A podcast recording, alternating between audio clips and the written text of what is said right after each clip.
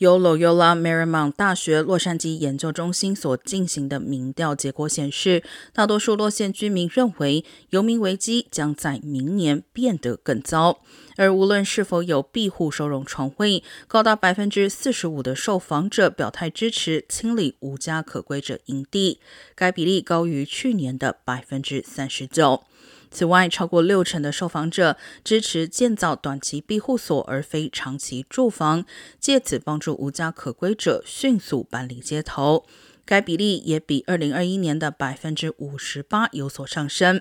由于疫情爆发，去年洛县游民统计行动被取消。截至二零二零年一月最后一次统计，全县有超过六万六千四百名无家可归者，其中四万一千人栖身在洛杉矶市区内。